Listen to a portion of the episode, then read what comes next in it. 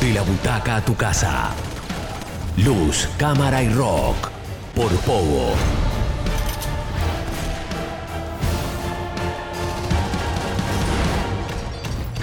...97.3...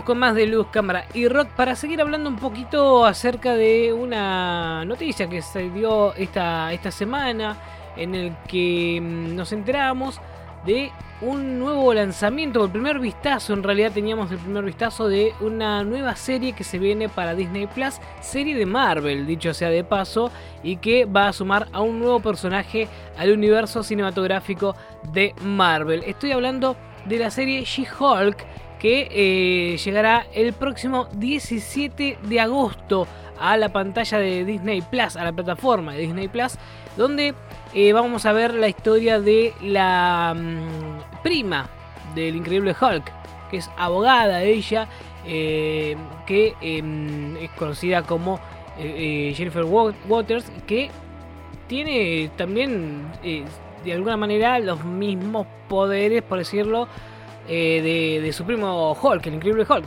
¿no? que ya se convierte en un monstruo grandote, verde. Ella también eh, lo hace, como decir una versión femenina del increíble Hulk, aunque tiene algunas diferencias en eh, su concepción ¿no? del personaje.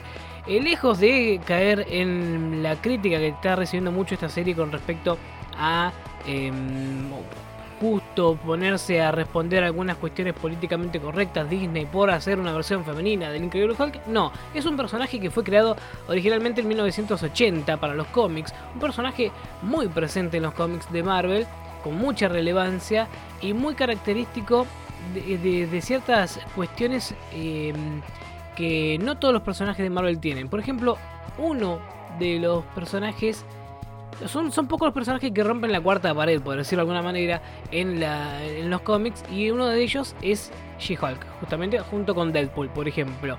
¿no? Son algunos de los pocos personajes que rompen la cuarta pared en el caso de los cómics. ¿Qué pasa en el caso de la serie? Veremos si va por ese lado también o no. Lo cierto es que se estrenó esta semana tráiler adelanto con eh, la fecha de estreno, 17 de agosto, para esta nueva serie de Marvel y Disney. Y el, tema que está en boca de todos esta, este, este, esta serie, más precisamente por un problema grave que mostró su primer adelanto y tiene que ver con el CGI, la animación, con que mm, em, la animación que hicieron para, eh, para mm, vestir al personaje protagonista de esta serie, digamos, no parece ser eh, el trabajo más adecuado, más logrado, ¿no? Parece todo muy tirado a los pelos, muy mal hecho, muy barato, ¿no? muy de, bajo presupuesto.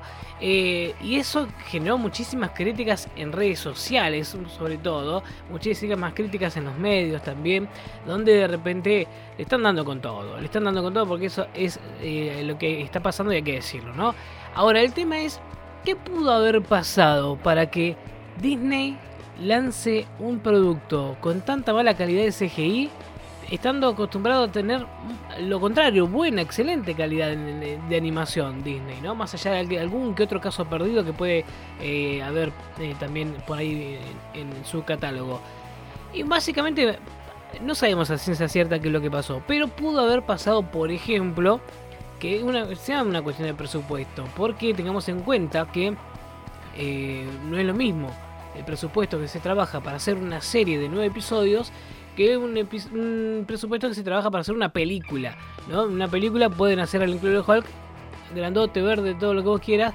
Una serie es más complicado, más complejo. Incluso Increíble Hulk también aparece en esta serie. Por lo cual es una animación doble, ¿no? Hay que animar a Hulk y a She-Hulk, a, a los dos personajes. Y sobre todo teniendo en cuenta que uno es papel protagónico. ¿La pueden arreglar poniendo a la versión sin transformarse? Podría ser, pero no es la esencia del personaje, porque este personaje en los cómics funciona al revés que el increíble Hulk. Cuando se enoja, se transforma en una persona común y corriente. Cuando no se enoja, está en verde y grandota, por ejemplo. Y eh, vamos a ver si en la serie también eh, se respeta eso. Veremos qué pasará con, esa cuestión, ¿no? Pero digamos que el estado normal de este personaje sería ser grandota y verde. Eh, la cosa es que eh, hacer eso en una serie de nueve episodios, que es lo que va a tener esta serie She-Hulk, es complicada y va a llevar todo su presupuesto también, ¿no es cierto? Eso podría haber sido uno de los temas por el cual vemos un CGI bastante malo. Más allá de eso, podemos también pensar que es un trabajo que todavía está en proceso. Quizás, tal vez, es un trabajo que lo lanzaron como para mm, ver qué onda, tantear un poco el terreno, pero sabiendo que todavía falta mucho tiempo. 17 de agosto es la fecha elegida para el estreno, como te dije, y hay todavía tiempo para trabajar sobre el CGI. Quizás nos mostraron una maqueta de lo que va a ser después la serie completa, ¿no? Quizás haya pasado eso. O, quizás, no sé, em, pudo haber eh, sido que definitivamente decidieron ir por ese lado. Porque últimamente hay mucha demanda en el laburo de CGI, de animación, y quizás no dan abasto o no, mm, no, no dan a tiempo los, realizadores para hacer algo en buena calidad. Además, y pudo haber pasado cualquier cosa, no sabemos. Eh, pero el tema es que no es la primera vez que pasa algo así, donde vemos un tráiler con un CGI que nos deja em, con un sabor amargo, con un sabor de eh, ¿qué, ¿qué, es eso? Eh, y después terminan transformándolo. Digo, un antecedente bien cercano es la primera película de Sonic, El Erizo Azul, ¿no?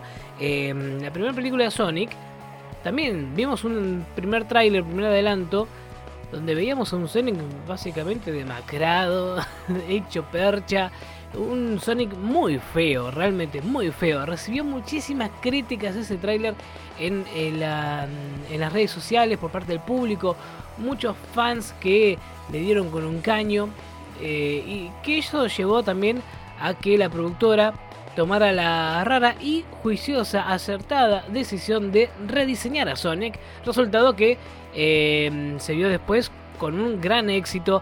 Antes de la pandemia fue esto, ¿no? Porque salió la película y realmente fue un éxito y realmente el cambio fue totalmente distinto. Ese Sonic sí se podía ver, ¿no?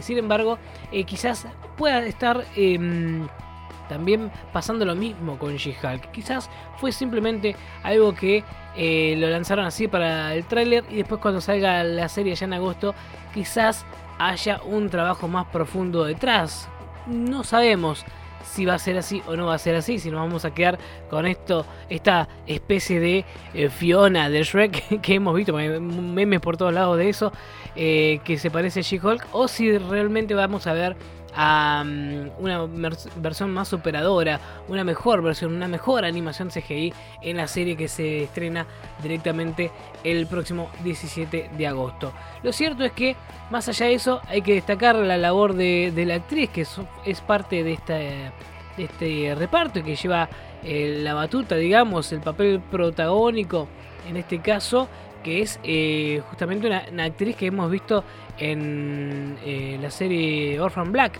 por ejemplo, que em, es eh, Tatiana Maslani. Y ahí ella también hace de Jennifer Waters en esta serie, donde muestra toda su cualidad actoral y sus sus habilidades para hacer diferentes piruetas, diferentes cuestiones que hacen a los superhéroes hoy en día en pantalla. Y me parece que también es destacable la labor que le va a poner o el, acento que le va a poner esta actriz eh, al personaje, donde también le va a agregar mucho humor, seguramente, eh, teniendo en cuenta también que es un papel que requiere de eso, que en los cómics es de tener mucho humor también. ¿eh? Así que tenerlo en cuenta. se viene para el 17 de agosto la nueva serie de Marvel y Disney She-Hulk y que se lanzó en primer adelanto que nos dejó con un poquito de sabor amargo, un CGI muy lamentable, pero quizás haya sido por algo y tenga su explicación. No lo sabemos, eh, ciencia cierta. Dejo planteada la duda. Por lo pronto, nosotros seguiremos haciendo luz, cámara y rock hasta las 13.